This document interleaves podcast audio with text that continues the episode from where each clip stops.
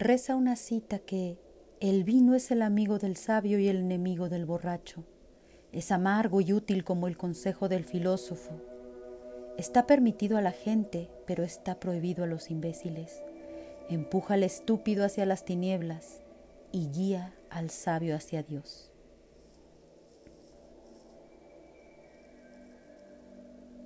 El siguiente relato está inspirado en la guía del tarot mítico de Juliet Sharman Burke y Liz Green. El loco. Al arcano cero del tarot lo conocemos como el loco, pero míticamente lo vamos a identificar como Dionisios, ese sí, que nació dos veces. Un personaje que, contrario a esa faceta trágica característica de muchos seres mitológicos, nos evoca la diversión, la vitalidad y los estados de éxtasis, porque se trata de un ser que se deja llevar por el apasionamiento. Y tal vez si no has escuchado de Dionisios, sí que habrás escuchado de Baco, el mismo personaje pero en la mitología romana. Era el dios de la fertilidad y el vino. Además, se dice que era la inspiración de la locura ritual. La leyenda cuenta que este ser era hijo del gran Zeus, rey de los dioses, y de una hermosa princesa llamada Semele, mujer mortal que conquistó y sedujo a Zeus, que al verla, enamorado tomó la forma humana para poder frecuentarla hasta dejarla encinta, acto por el cual Zeus le confiesa quién era él en realidad. Era, entonces, la celosa esposa de Zeus, furiosa por la infidelidad de su marido, adoptó también forma humana y se disfrazó de niñera para visitar a Semele, que con artimañas acabó confesando quién era el padre de su hijo. Pero la experimentada Hera la hizo dudar de que el padre fuera un dios. Zeus, que había prometido a Semele cualquier cosa que deseara su corazón, se vio obligado por su promesa cuando ella insistió en que le revelara su divinidad. Y así, con gran disgusto, Zeus se manifestó como trueno y relámpago, y Semele ardió en llamas. Pero Zeus logró rescatar al niño que iba a nacer. Hermes, el mensajero de los dioses y protector de la magia, cosió el feto en el muslo de Zeus, y así nació Dionisios. Pero Hera seguía persiguiendo al extraño niño con cuernos y mandó a los titanes, los dioses de la tierra, a que hicieran pedazos a este niño. La leyenda cuenta que estos lo atrajeron con juguetes y al seguirlos él, inocente, lo descuartizaron y engulleron.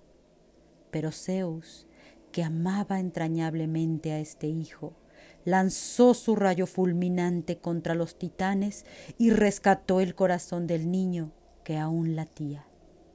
A este corazón lo transformó en una pócima de semillas de granada, y esta bebida mágica fue ofrecida a Perséfone por Hades, el dios oscuro del mundo subterráneo. Perséfone entonces quedó embarazada, y así Dionisios volvió a nacer, pero ahora en el mundo subterráneo. Por eso se llamó Dionisios Jaco, el nacido dos veces, Dios de la luz y del éxtasis. Zeus encomendó a Hermes el cuidado de su hijo, quien a su vez lo entregó a las ninfas para que lo educaran. Y así Dionisios junto a las ninfas, los sátiros y las ménades se hizo hombre. Vivió entre los hombres compartiendo sus sufrimientos obsequiaba con vino al género humano y llevaba el éxtasis de la ebriedad y la redención espiritual a los que estaban dispuestos a renunciar a su apego, al poder mundano y a la riqueza. De vez en cuando, su Padre Celestial Zeus lo elevaba al Olimpo donde tomaba su asiento a la derecha del Rey de los Dioses. A nivel interior, la carta del loco es una imagen del misterioso impulso interior que nos lleva a arrojarnos a lo desconocido. Aunque nuestra parte conservadora, prudente y realista contempla con horror ese sentimiento salvaje y juvenil, confiamos en la providencia y caminamos entonces sobre el borde del precipicio sin vacilar. El loco es entonces una figura ambivalente que nos pone al comienzo de un camino en el que no hay garantía de permanecer a salvo. Es un cambio de horizonte en la vida, abierto a lo desconocido. En el umbral de ese camino, el loco puede saltar en una situación penosa y perjudicial que también podría implicar un comienzo maravillosamente creativo. Podríamos convalecer aterrados, pero este loco está decidido, es valiente y se muestra confiado.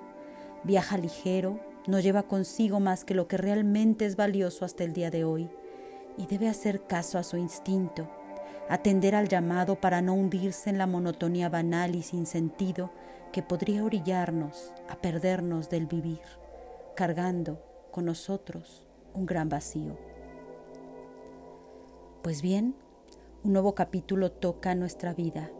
Nuestro personaje es ambivalente porque no sabemos si vamos a salir triunfantes o si solo haremos el ridículo, pero así comienza todo, entre la ambigüedad, la emoción y el temor, el gran camino de la vida retratado por los arcanos mayores del tarot. Como claves para descifrar a nivel adivinatorio al loco, tenemos que es principio y fin la búsqueda o la inquietud por descubrir, el instinto, la inocencia, nuevos puntos de vista para algo, pero también nos indica inconsciencia, el ímpetu, la falta de seriedad o de compromiso para actuar irresponsablemente. ¿Te has sentido así alguna vez? Cuéntame en redes sociales, Facebook y YouTube, si te han leído el tarot y te ha salido este arcano. ¿Cómo lo has vivido? ¿Cómo lo has trascendido?